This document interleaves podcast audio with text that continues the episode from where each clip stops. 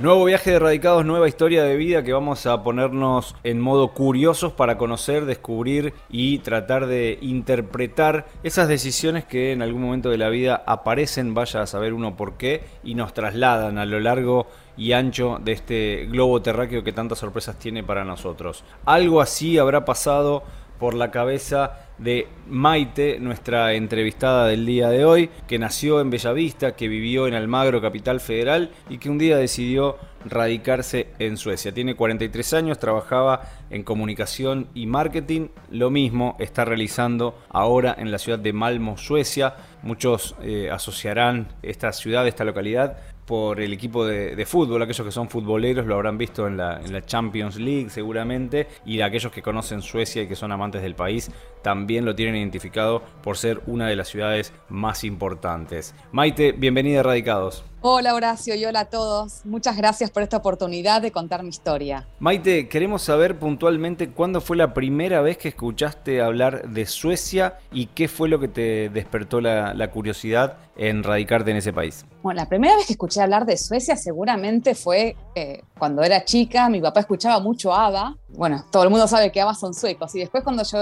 estaba en los últimos años de la primaria estaba muy de moda Roxette. Y yo creo que a través de la música eh, empecé a escuchar de Suecia.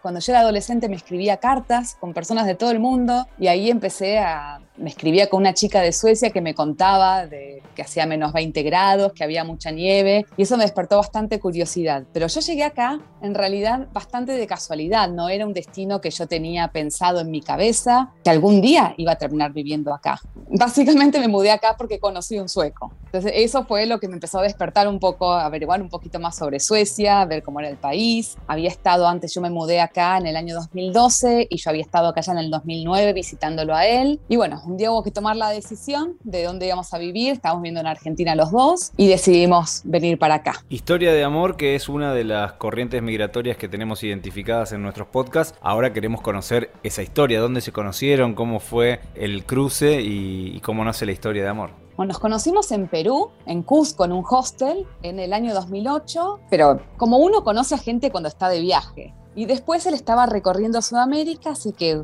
como al mes y medio llegó a Buenos Aires y ahí empezamos a hablar un poco más, nos vimos bastantes veces y después yo en el año siguiente viajé a Europa en el 2009 y lo vine a visitar ahí, a él, perdón. Y ahí fue cuando empezamos ya a salir, digamos, oficialmente. Y él ahí decide, él se había quedado sin trabajo en ese momento y le había gustado muchísimo Sudamérica y él quería volver a vivir una experiencia también en Sudamérica, así que me dijo que se volvía conmigo y estuvimos tres años viviendo en Argentina. O sea que también él dio el paso y, se jugó por esa relación. Le tocó primero a, él, pero después vos también decidiste acompañarlo a, su tierra natal y experimentar en, Suecia. ¿Qué era lo que más te intrigaba, lo que más te atraía de la idea de vivir en Suecia?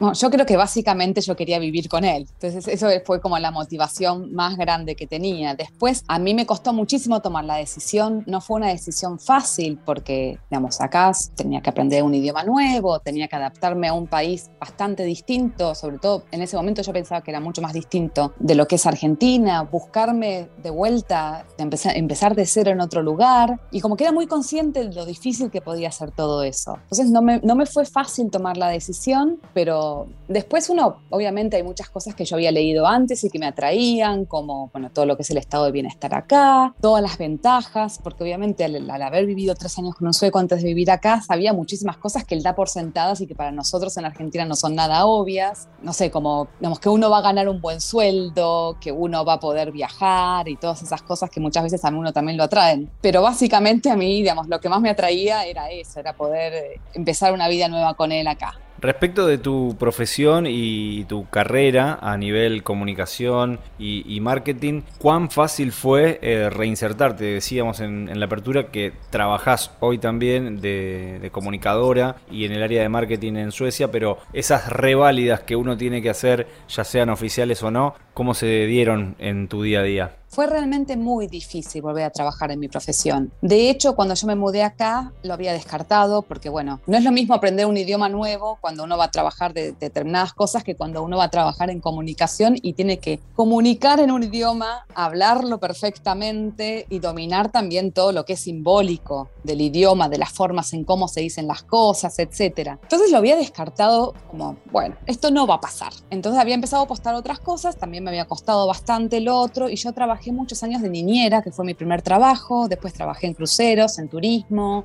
hice bastantes cosas muy diversas hasta que un día de casualidad encontraron un currículum mío en lo que se llama acá la Agencia Oficial de, de Empleo y me llamaron para hacer una pasantía, esto fue en el año, dos, empecé en el año 2017, yo me mudé acá en el 2012 para hacer una pasantía en una gran empresa de electricidad que hay, que tiene la, la base en Suecia, en mi ciudad. Y ahí conocí a alguien, empecé por, una pasantía de dos meses y estando ahí en la pasantía conocí a alguien que estaba que le diera una mano con las redes sociales y era un proyecto que era todo en inglés. Entonces el inglés me es mucho más fácil, aunque haya vivido acá, aunque ya lleve nueve años acá, que que el sueco. Y empecé ahí ayudándola a esta persona con las redes sociales y ahí empecé a enganchar otros trabajos. Y bueno, y después el, el trabajo que estoy ahora actualmente, que fue mi primer trabajo de hecho de tiempo completo, eh, trabajando en comunicación y en marketing de tiempo completo, recién lo tuve en el 2019. Así que no es fácil cuando uno tiene, sobre todo cuando tiene una carrera tan, donde el idioma es tan importante, porque siempre uno va a correr en desventaja con una persona local. Claro, el tema de empezar de cero es algo que que se repite en, nuestros entrevistados y que es algo que también hay que procesar internamente. Si hablamos un poco de eh, lo que es la sociedad sueca, más allá de tener eh, un, un, anfitrión que abrió puertas, ¿ya tenés amigos suecos o seguís eh, rodeándote de latinoamericanos o gente de habla hispana con los que es más fácil interactuar? Tengo muy buena relación con muchos suecos, pero amigos, mis amigos acá son más, son más latinoamericanos y argentinos y yo creo que no tiene que ver con que ellos sean cerrados ni mucho menos, sino que es mucho más fácil hablar en tu idioma, tenés una historia en común, además, porque también ellos te entienden la parte de, de lo que es ser un inmigrante en este país y lo que fue emigrar y lo que es vivir lejos de, digamos, de tu familia de tus cosas y de tus costumbres y de tu cultura. Y eso también influye mucho a la hora de hacer amistades. No sé si podría, porque no tengo muy buena relación con muchos compañeros de trabajo y algunos hasta los podría llamar mis amigas. Lo que pasa es que acá también es muy fuerte la palabra amigas y amigos, pero sí, los suecos son, muy, son de tener, ellos son ejemplo de tener pocos amigos, pero los amigos que tienen son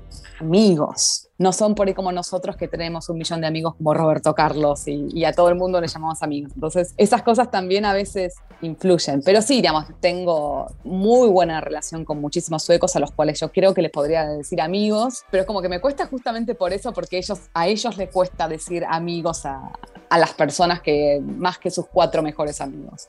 Llega el momento de confirmar o desmentir algunos mitos que siempre escuchamos de los países nórdicos en general, pero de Suecia también muy particularmente, respecto de la carga impositiva. Algunos se animan a hablar hasta en porcentajes y dicen que del salario el 70% se va en impuestos, pero vuelve en bienestar para la sociedad. ¿Eso es así? ¿Ese mito lo podemos confirmar o desmentir? 70% es demasiado, no es tan así. En realidad uno paga impuestos desde, digamos, desde que uno gana lo que sería anualmente 1.800 euros, acá igual tenemos coronas suecas, pero sería como la relación, y es, un, es por un porcentaje, uno va pagando de acuerdo a sus ganancias, como es el impuesto a las ganancias en Argentina. Lo que pasa es que empieza mucho más, empieza mucho más bajo. Una vez una persona que gana realmente un sueldo muy bueno, puedes pagar, puede estar pagando el 50% en impuestos, pero generalmente yo no pago ni ahí el 50% en impuestos, pago muchísimo menos, pero sí pagamos, lo que tiene es que pagamos todos impuestos, el IVA es 25%, por ejemplo, pero por otro lado también es como que hay un solo impuesto, también no hay como un sistema en Argentina que hay un montonazo de impuestos. Y sí, digamos, con, con, el, con lo que pagamos de impuestos, uno paga la salud, paga lo que sería la BL, paga un montonazo de cosas, porque digamos,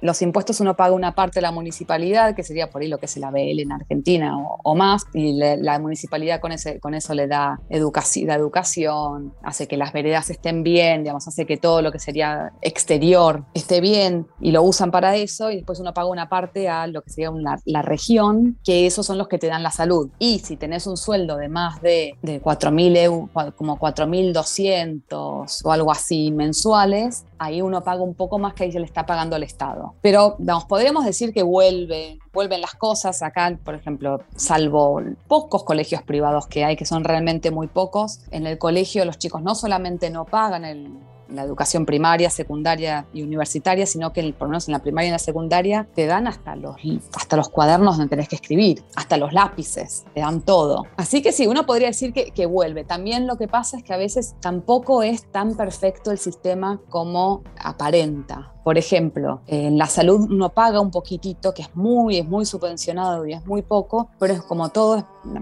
gran mayoría del sistema es público, es muy difícil acceder a un médico. Entonces también a veces eh, uno desearía, digo en el caso del médico, porque es un caso que, bueno, yo he tenido una experiencia mala en personal, pero a veces uno diría, bueno, preferiría pagar un poquito más y poder ver un médico y no estar en una cola seis meses esperando para ver un médico. Entonces no todo, no todo es tan perfecto como, como parece. Muchos de los argentinos que han decidido radicarse en el exterior tienen algún tipo de contacto con, la Argentina. Algunos tienen una especie de santuario donde puede estar la bandera, el mate, eh, siempre reclaman a quienes los visitan dulce de leche, yerba, alfajores. ¿Cuál es tu forma de, conectarte con la Argentina y mantener ese, vínculo con, con, tu país natal? Yo estoy súper al tanto de todo lo que pasa en Argentina. Es como que el cordón umbilical nunca lo pude cortar. Escucho radio argentina todo el día, escucho podcasts argentinos siempre. Empecé a escuchar mucha más música argentina desde que me mudé acá. Yo antes no escuchaba, la verdad,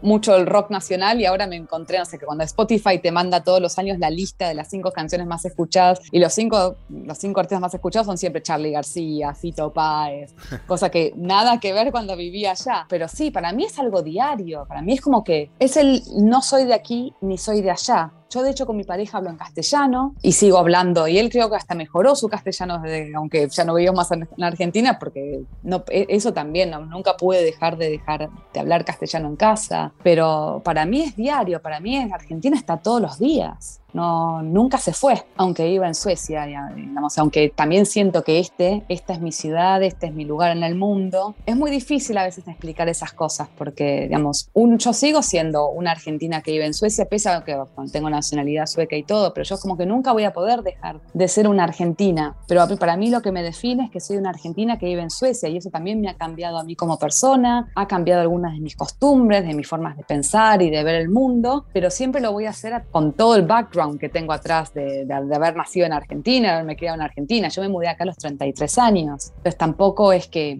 me mudé de chica e incorporé muchísimas cosas y me olvidé de Argentina. No sé. Para mí es eso, para mí es todos los días está. Y después, por ejemplo, alfajores no consigo, pero dulce de leche y yerba consigo en el súper que está a 50 metros de mi casa. y creo que empezar. Facilidades de la globalización. Sí, y en realidad es por. Lo de la yerba es una cuestión muy, es una cuestión muy particular de Suecia, no es tan normal en otros países encontrar yerba, y es porque los sirios toman mucha yerba, toman mate. Y acá vino una, vinieron muchísimos sirios, es una de las nacionalidades de, inmigrantes que más hay, sobre todo ahora en la década del 2010, cuando hubo la crisis en Siria y la crisis de los refugiados. Entonces se vende mate gracias a, eh, yerba gracias a ellos. Yo feliz de la vida. Pero sí, digamos, y dulce de leche se puso medio de moda y hay una marca de supermercados de acá que empezó a hacer dulce de leche hace un par de años. Entonces, eh, esas cosas sí las la, sigo teniendo. Después, por ejemplo, he adaptado comida mi desayuno, yo lo noto mucho más sueco que, argentino, ya no como la tostada con queso, crema y mermelada o dulce de leche como en Argentina, sino que como más un pan con algo salado, con, con fiambre y, con manteca como se come acá. Entonces como que uno está, está un pie de un lado, un pie del otro, es, es esto del no soy de aquí ni soy de allá. Es una muy, muy buena definición. Si tenemos la oportunidad de viajar a Suecia, más precisamente a Malmo, que es tu nuevo hogar, ¿qué nos recomendás visitar y a qué lugares los catalogás como imperdibles? Uy, hay muchísimos, sobre todo más que Malmo, pienso en todo lo que es la, región donde yo vivo. Yo siempre recomiendo que vengan acá en verano porque acá tenemos unas playas muy lindas y eso mucha gente por ahí no piensa que en Suecia uno puede tener playas de arena grandes. No son como la de la costa, digamos, no son tan grandes como lo que sería la costa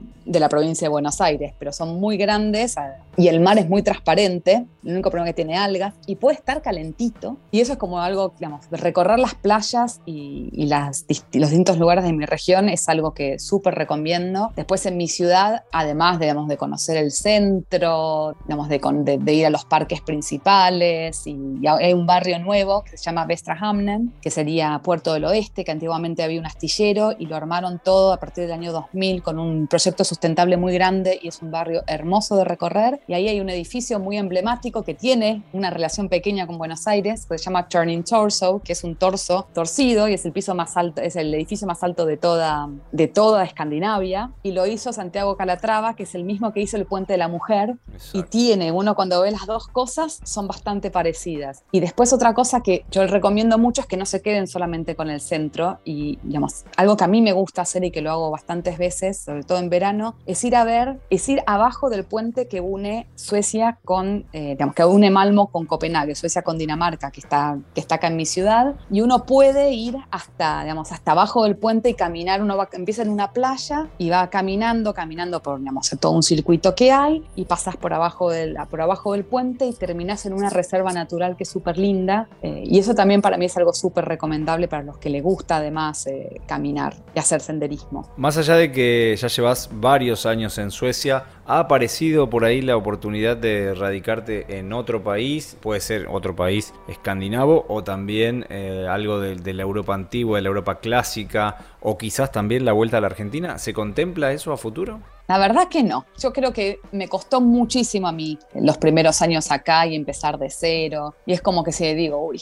qué fiaca volver a empezar de cero en otro país, sobre todo es un país además donde no hablo de idioma, con lo que me costó aprender a hablar sueco y manejarme acá y encontrar mi independencia. Y es como que, como que no. Después algún día me gustaría vivir en España, pero es más un deseo, digamos, de, algún día, no sé, poder vivir un tiempo allá que, que algo, un plan real. Y en Argentina nunca lo descarto, pero no está tampoco en mis planes cercanos. Pero obviamente que cada vez que voy a Argentina y estoy un tiempo ahí, estoy sobre todo con mis sobrinos, a los cuales de mis seis sobrinos a cuatro nacieron ya cuando yo ya vivía acá y veo todo lo que me estoy perdiendo, ahí es cuando uno dice, podría volver un tiempito y volver a vivir acá. Pero después cuando uno viene acá, cuando uno está acá de vuelta se achancha en su vida primer mundista, lo cual es muy triste decirlo, y dice, acá vivo tan tranquila. Entonces son esas cosas que, que uno uno como que me, gustaría algún día también volver a Argentina, pero no siento que este sea el momento. También porque a mí me costó muchísimo poder retomar mi carrera acá y lo estoy haciendo hace, hace menos de tres años, bueno, en realidad podría decir tres años,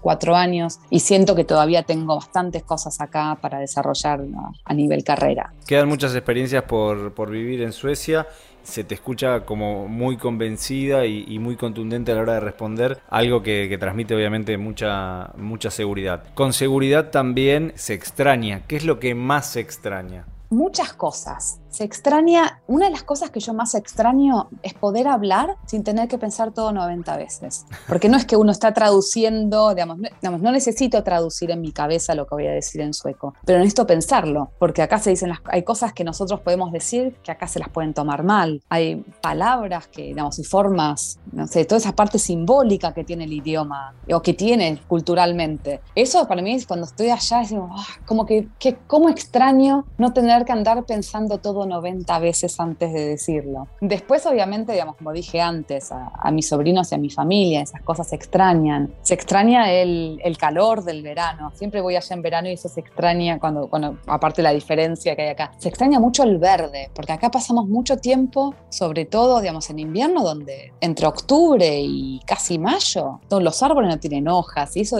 y eso del el verde profundo que hay en el Gran Buenos Aires se extraña. Se extraña el caos también aunque parezca que uno no puede extrañar eso, se extraña muchísimo el caos. Yo creo que se extraña tantas cosas que a veces es muy difícil de enumerar. Pero sí, y además a, mí lo que me pasa muchas veces es que por ahí uno como se termina adaptando mentalmente, porque si no, digamos, si no uno no puede sobrevivir en el lugar nuevo. Cuando yo voy a Argentina, vuelvo extrañando mucho más, porque es como que te, cuando estás allá te das cuenta de todo lo que extrañabas, pero que inconscientemente no lo extrañabas. Es, es, algo que es tan difícil de explicar a veces que yo seguro que digamos, los que han vivido una experiencia en el exterior exterior lo, entienden. Nosotros le decimos que son los, los, ciudadanos del mundo y que una vez que, cambiaste ya de, de lugar donde vivir, vas a extrañar algo estando en Suecia de la Argentina y estando en Argentina también de Suecia. Por eso se hace, se hace muy difícil esa continuidad a la hora de, definir ¿no? un lugar donde realmente radicarse y establecerse con, procesos largos como el que te ha tocado, el que te ha tocado vivir en Suecia.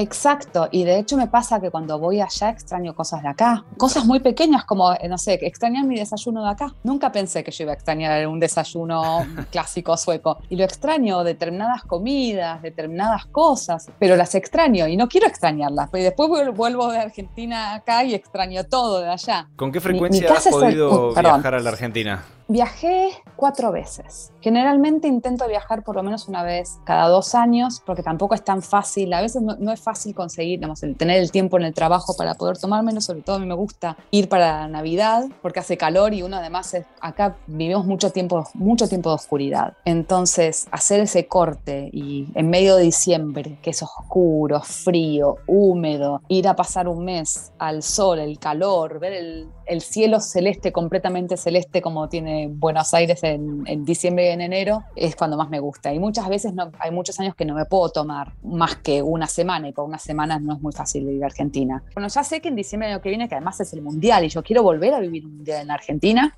La gente se quiere acatar al Mundial y yo quiero ir a Argentina a, vivir un Mundial. Así que espero que en diciembre del año que viene estar ahí alentando a Argentina, viendo a mi familia, pasando la bomba, tomando una cervecita en una terraza con mis amigos, pero sí, intento ir cada, intento ir cada dos años. El año pasado, por ejemplo, me tocaba, me tocaba ir y por la pandemia lo había descartado hasta casi último momento y justamente en esta misma época del año, para esta fecha, fue que se había empezado a poner todo mejor en Argentina y un día lo agarré, me senté al lado de, de mi pareja y le dije, tengo que ir a Argentina ya. Saqué un pasaje y me fui de sorpresa en menos de una semana y estuve un mes allá. Así que pude, y, y pude disfrutar de mi familia y todo. Y esas cosas a veces uno le puede pasar, que de repente decís, tengo, tengo, que, tengo que ir, tenés la necesidad de ir a ver a tu gente y de despejarte la cabeza de esa forma. Pero bueno, por ahora eh, mi plan es ir diciembre año que viene. Es un muy lindo deseo y es un, cierre ideal para estos minutos de charla porque la verdad nos dejaste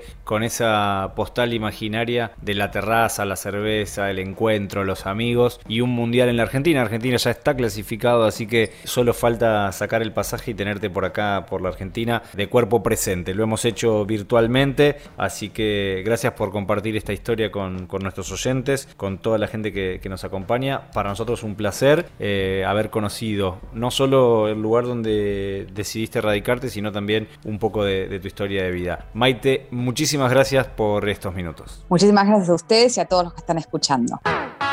Si disfrutaste del viaje, muy pronto nos volvemos a encontrar con un nuevo destino para seguir conociendo el mundo y saber cómo viven los argentinos más allá de las fronteras. Viajo todo el tiempo a muchos lados. Viajo sin saber a dónde voy. No sé bien dónde queda mi casa. No sé cómo estoy si no me voy.